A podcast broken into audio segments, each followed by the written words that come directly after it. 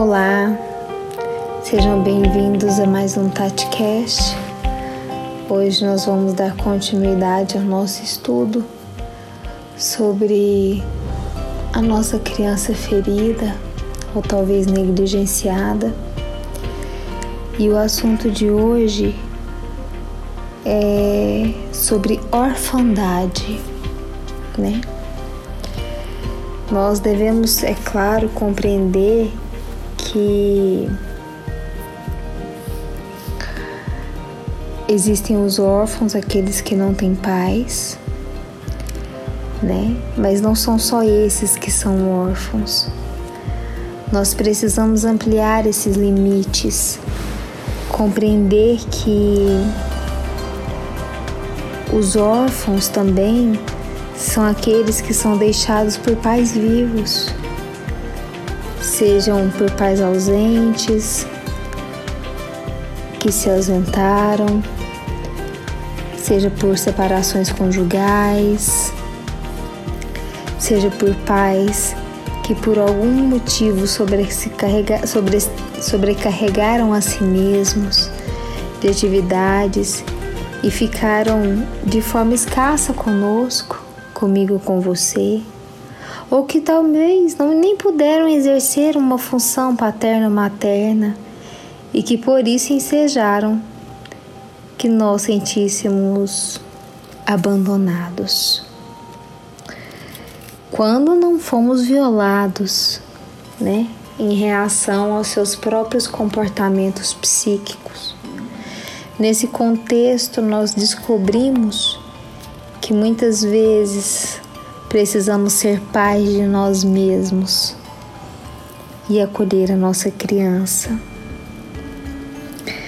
Considerar a nossa orfandade interna, o exílio da nossa criança interior dentro de nós mesmos e desse modo nos despertarmos para que possamos ser tutores, mestres,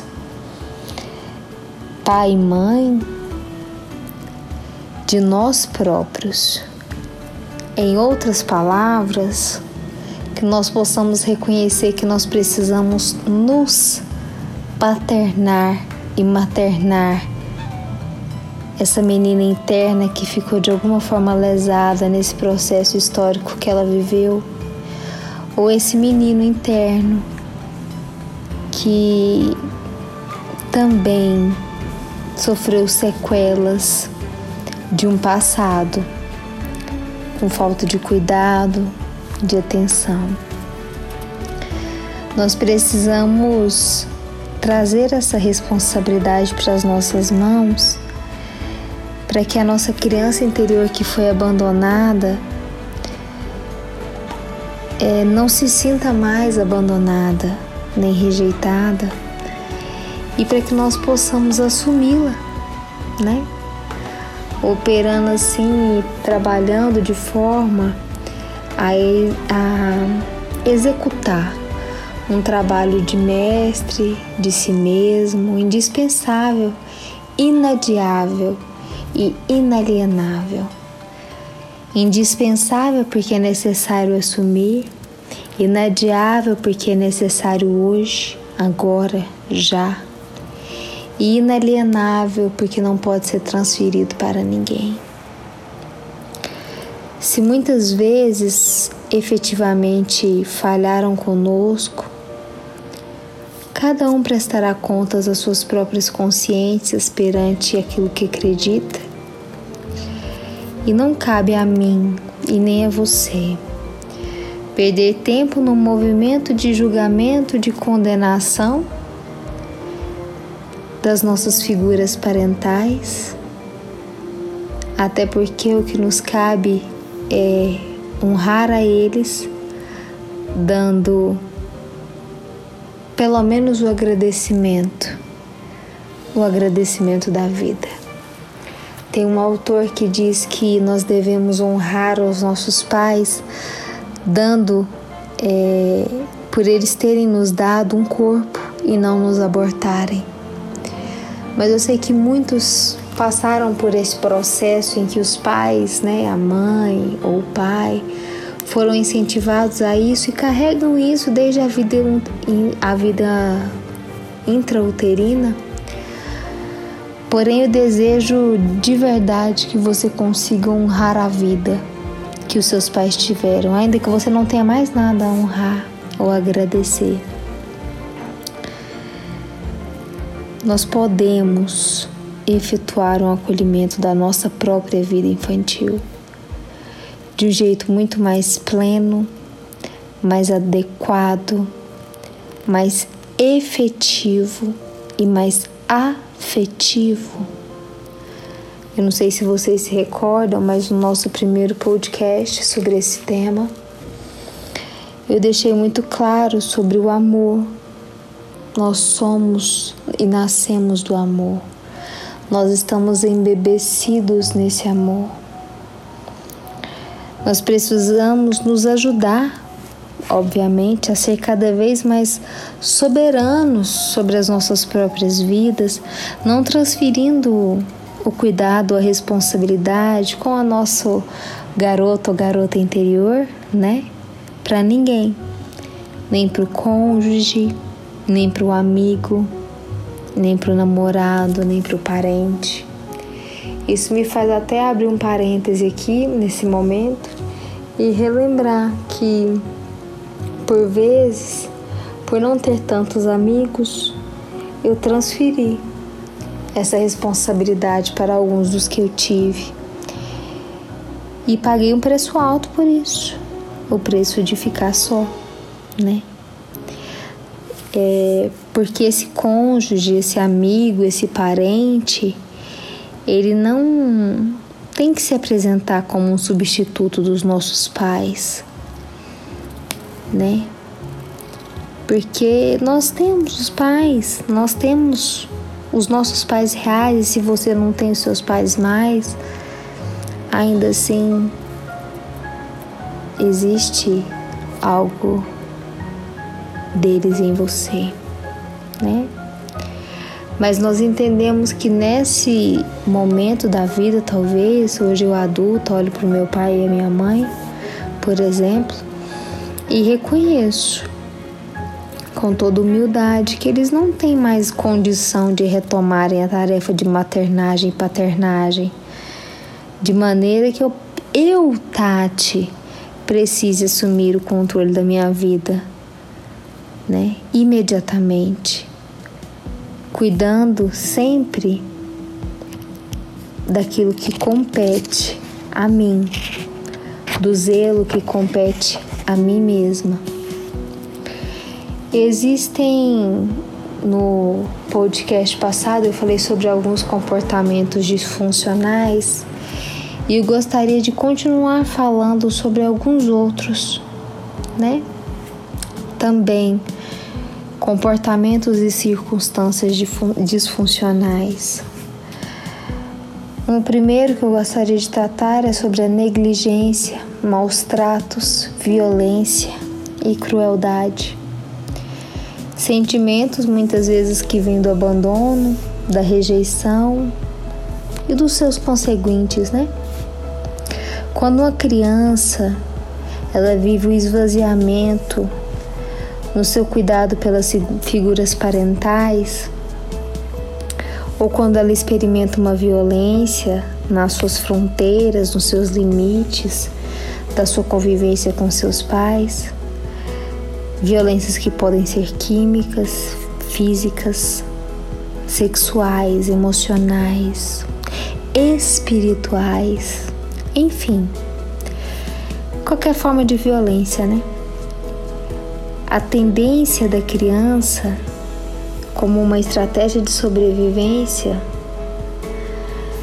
é estar muito atenta, tirando o seu olhar de si mesma para ficar muitas vezes ancorada e focada, né, externamente, no mundo exterior, extremamente hiper e extremamente vigilante, que é o que a gente chama de hipervigilante, né?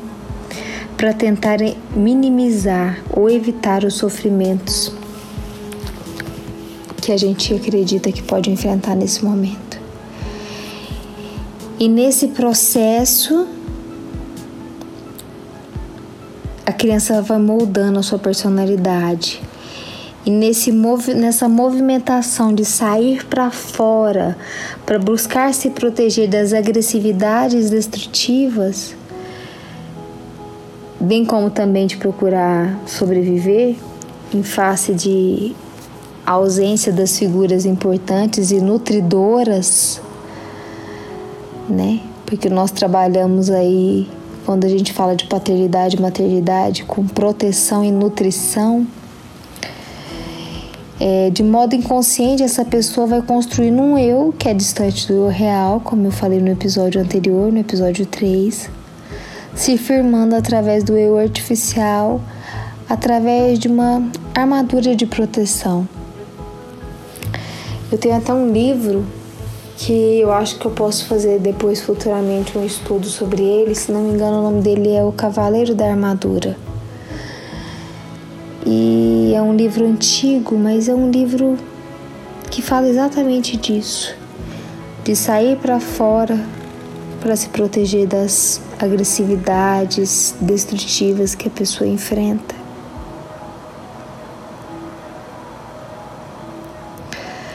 Vamos pensar numa, num exemplo claro aqui para a gente entender. É como se houvesse um elástico, né? Que ao ser esticado para se ajustar uma roupa na cintura e que depois do uso dessa roupa ele volta ao seu tamanho anterior, original. Porém, se a pessoa mantém esse uso por muito tempo, porque vai engordando, esse elástico perde essa resistência, essa resiliência, essa elasticidade, até não conseguir mais manter a função de sustentar essa roupa no quadril. Então, voltar a estruturar se de forma original, ficando assim um elástico arregaçado que nós dizemos aqui em Goiânia, né? Flácido. E assim é com o nosso eu, né? De maneira idêntica, a criança que projeta-se para fora, se esticando como um elástico, a fim de conviver com as dificuldades externas, com os desafios que podem ser às vezes transitórios, ocasionais, como uma viagem do pai ou da mãe, um destempero de alguém, uma agressividade emocional de um tio, uma agressividade física de um tio, de uma avó, de uma babá, e depois volta ao seu estado normal. Dentro de uma família que pode viver essas ocorrências pontualmente. Quer dizer que essa criança experimenta essas alternâncias e logo volta para o seu eixo, né? como eu disse lá. Ela vai, mas ela volta. Um eixo de equilíbrio dentro de uma família funcional, crescendo com uma experiência. Esse seria o nosso grande movimento normal e ideal, né? Diferente daquilo que acontece, que é o movimento disfuncional.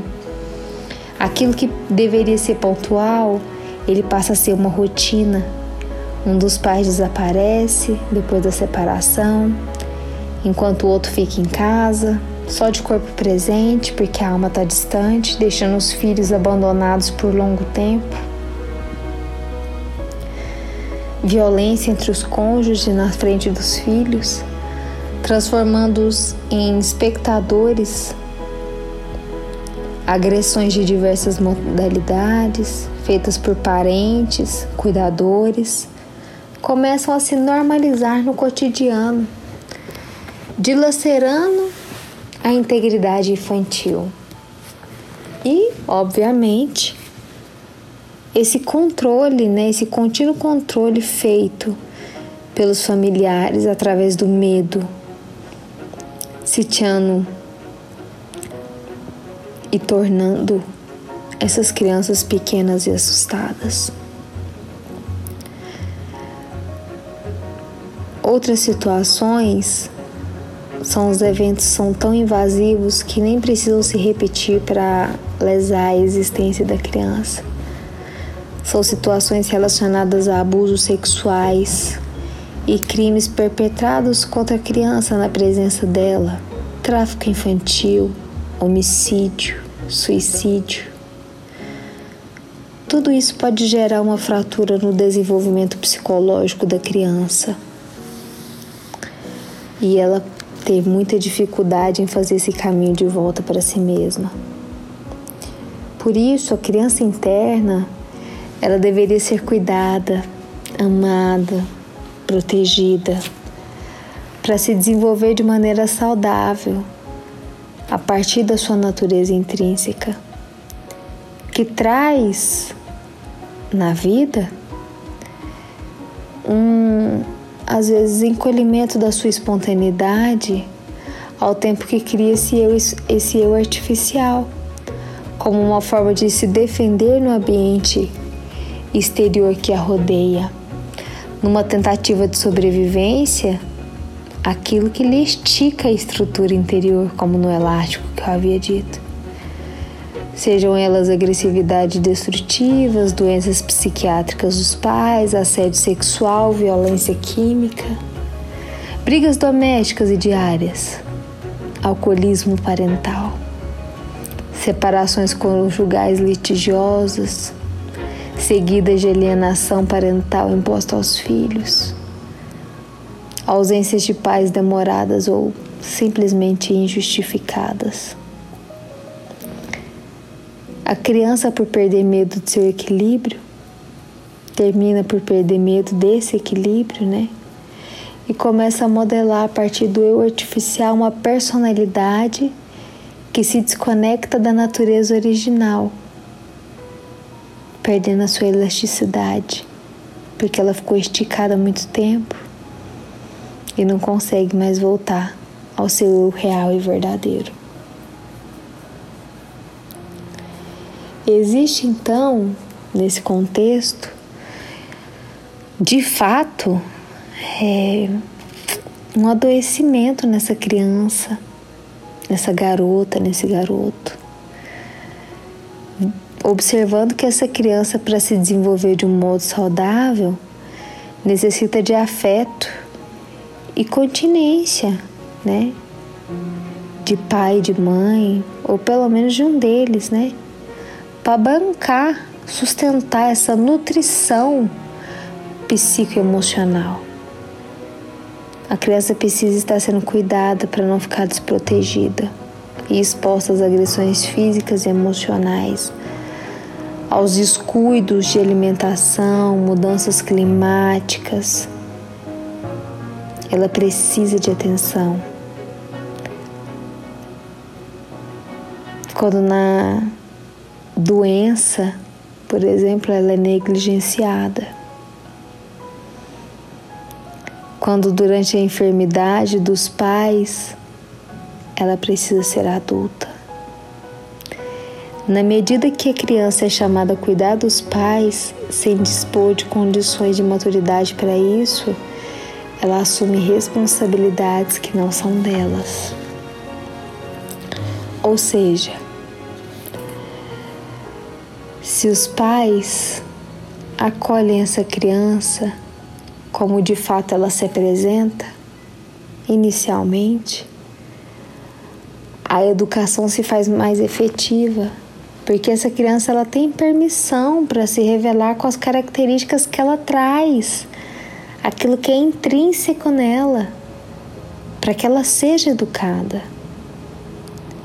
Isso quer dizer que a criança pode expressar espontaneamente suas encrencas, seus medos, sua agressividade, seu medo, sua conexão com a tristeza crônica, talvez uma timidez excessiva, ou ainda com uma impulsividade e hiperatividade, ou até mesmo uma arrogância e um autoritarismo. Outro comportamento disfuncional é quando a sua infância é roubada sua autoestima também. O amor, ele é um fator fundamental que dá essa consistência e permissão para que esse espírito se manifeste com seu eu real e assim ele possa ser moldado, educado por seus pais. Mas se esse movimento não existe, ou se existe uma interrupção nesse processo, uma confirmação, uma aceitação, como base nas mudanças necessárias, né, nas mudanças educacionais, haverá a formação de um ambiente familiar inadequado, empurrando a criança para a baixa autoestima.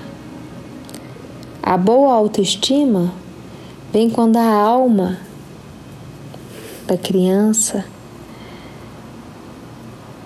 mesmo com muitas negatividades, encontra pais que as acolhem, a amam, a aceitam como ela se apresenta, garantindo, né, a confirmação de que ela tem um, um significado positivo, que é permitido sentir um reconhecimento acerca de seu valor individual intrínseco em si mesma. Porque quando ela compreende de onde ela vem, a realeza que há nela,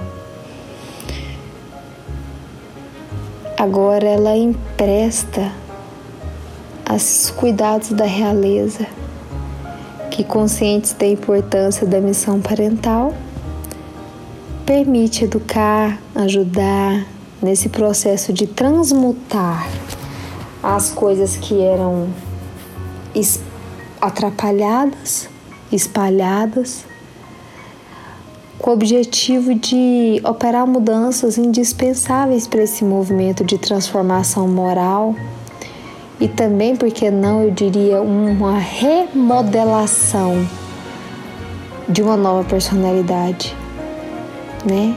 Ao transmutar, ao transferir impulsos negativos em habilidades positivas, ao tempo que se ampliará naturalmente as virtudes, né?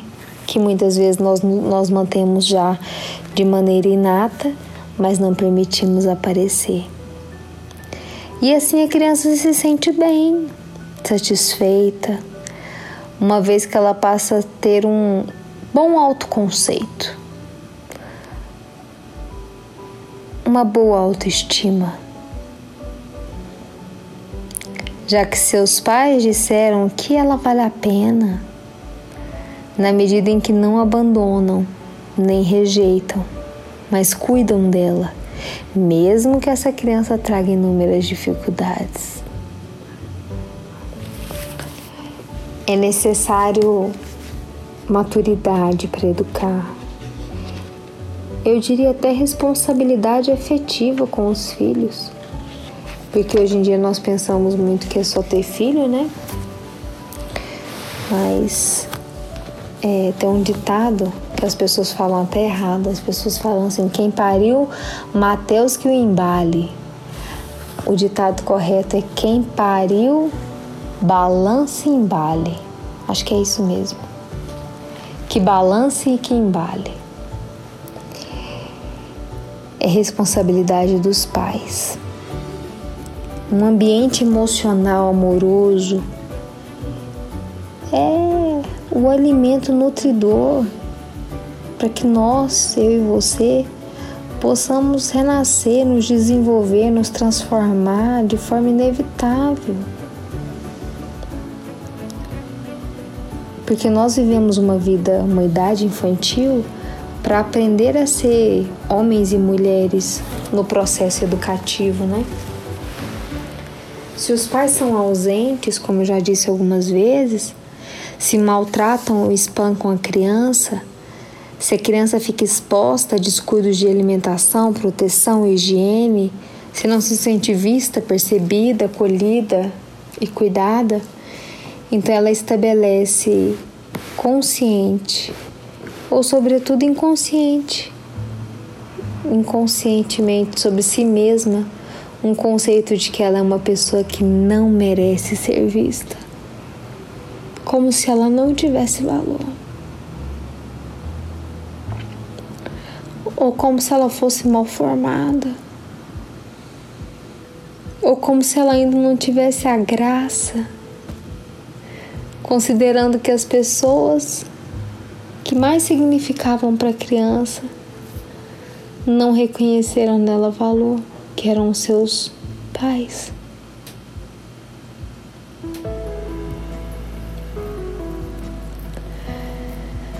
Pais ausentes geram autoconceitos, autoconceito, me perdoe, de não ser visto e de não se ter valor.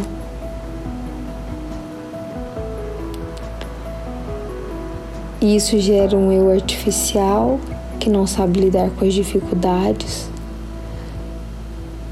com a intenção de se proteger de dores experimentadas, bem como também chamar a atenção dos pais.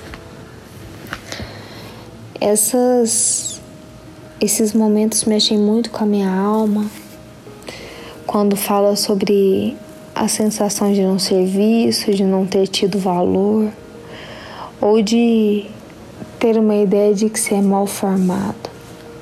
Para quem não sabe, eu tenho uma síndrome popularmente chamada de síndrome do olho de olho, síndrome do olho de gato.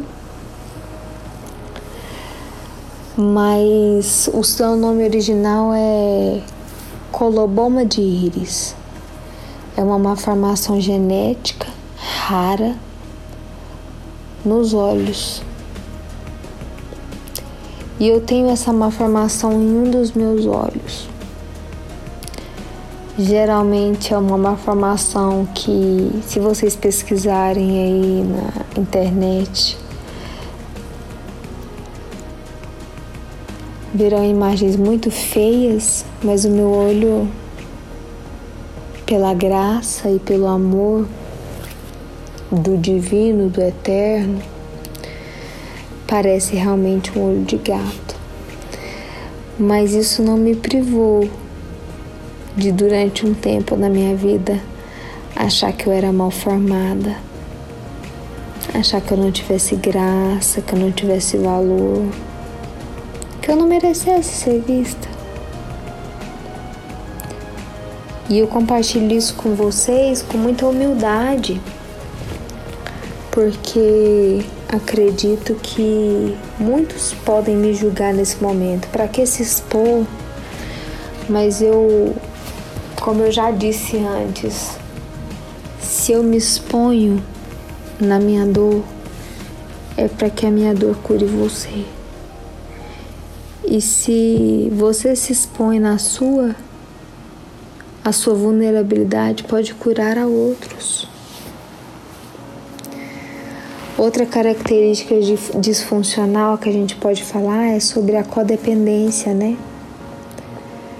Às vezes o adolescente, o adulto, aparece com essas distorções que aparecem como codependência, porque ele cresce com aquela criança que ficou lá, sabe? Abandonada, não cuidada.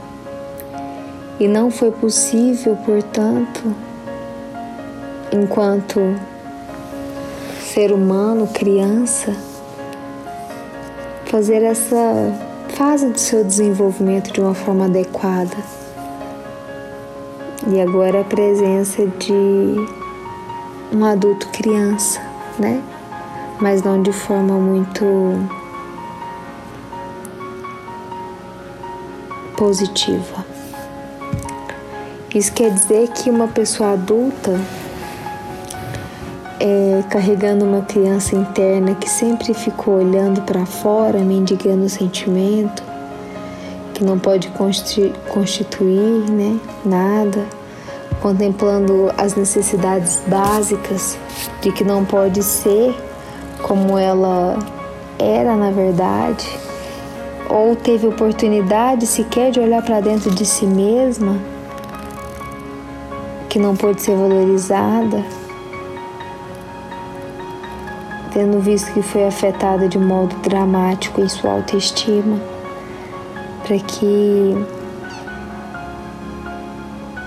após pudesse sobreviver, projetou para fora, criando um eu, né, um ego, uma característica, uma personalidade estereotipada. E agora ela experimenta ao crescer as codependências desde adições químicas até questões financeiras. É...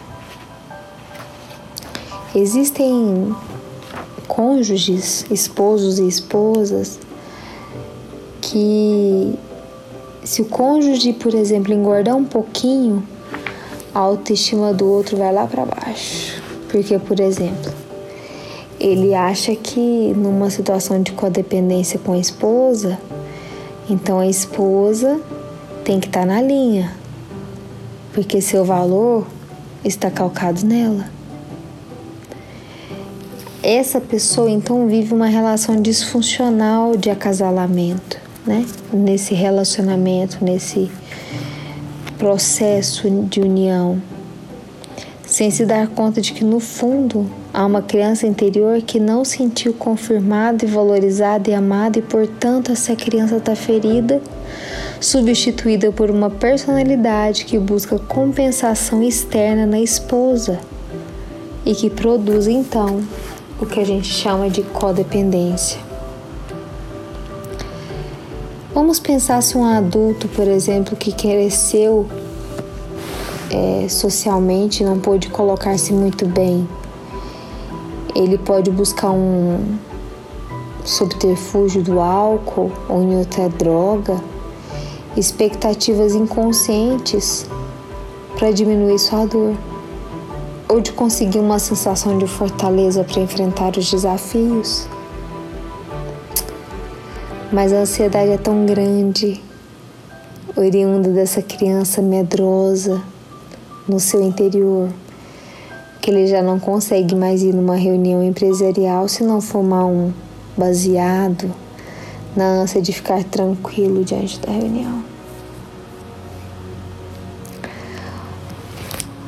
Outra característica é a codependência pai de pai e de mãe ausentes.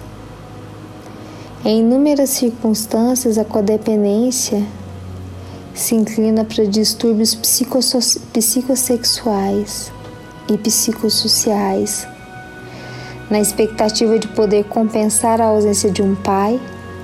Uma mulher pode, por exemplo, se permitir um relacionamento do qual ela tenta segurar aquela figura masculina que remete para uma relação parental em que o pai que se manteve ausente na vida infantil vai ressurgir num ambiente propício, né?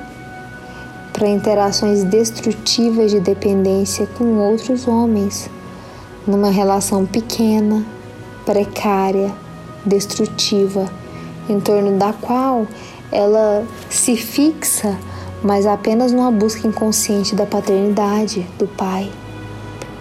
Em razão de não ter conhecido ou não ter convivido com o pai, às vezes guarda no seu imaginário a idealização de um pai perfeito. E quando surge essa possibilidade de uma relação amorosa, não encontra correspondência com o que ela pensou, essa imagem mental. E aí começa a viver a frustração, que é inevitável.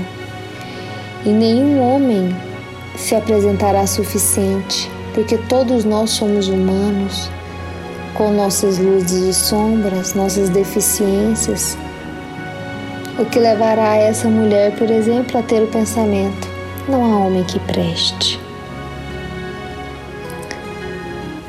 Como criança, participando em um lar às vezes cujas relações foram muito destrutivas do ponto de vista afetivo, de intimidade sentimental, essa pessoa pode acabar por experimentar a vivência de fronteiras de relacionamentos confusos com emoções conturbadas, desrespeitosas, em relação ou em razão da violência que ela presenciou, né, na sua estrutura familiar original. Quantos casos nós não vemos dessa forma, né? Esse adulto criança, ele se inclina às vezes também à submissão ou à tirania. Depende de como ele ficou marcado na sua história infantil pelas fronteiras relacionais permissivas ou rígidas que ele precisou enfrentar. Eu acredito que é extremamente importante tudo isso que nós estamos falando. E eu, no próximo podcast, para que a gente não fique tão extenso, vou tentar dar finalidade ou finalização a esses outros comportamentos disfuncionais. Mas não se esqueça, existe um órfão dentro de você. Às vezes, um órfão de pais, pais vivos. Às vezes, um órfão de pais que se foram. Mas muitas vezes, e na maioria delas, órfãos de pais vivos.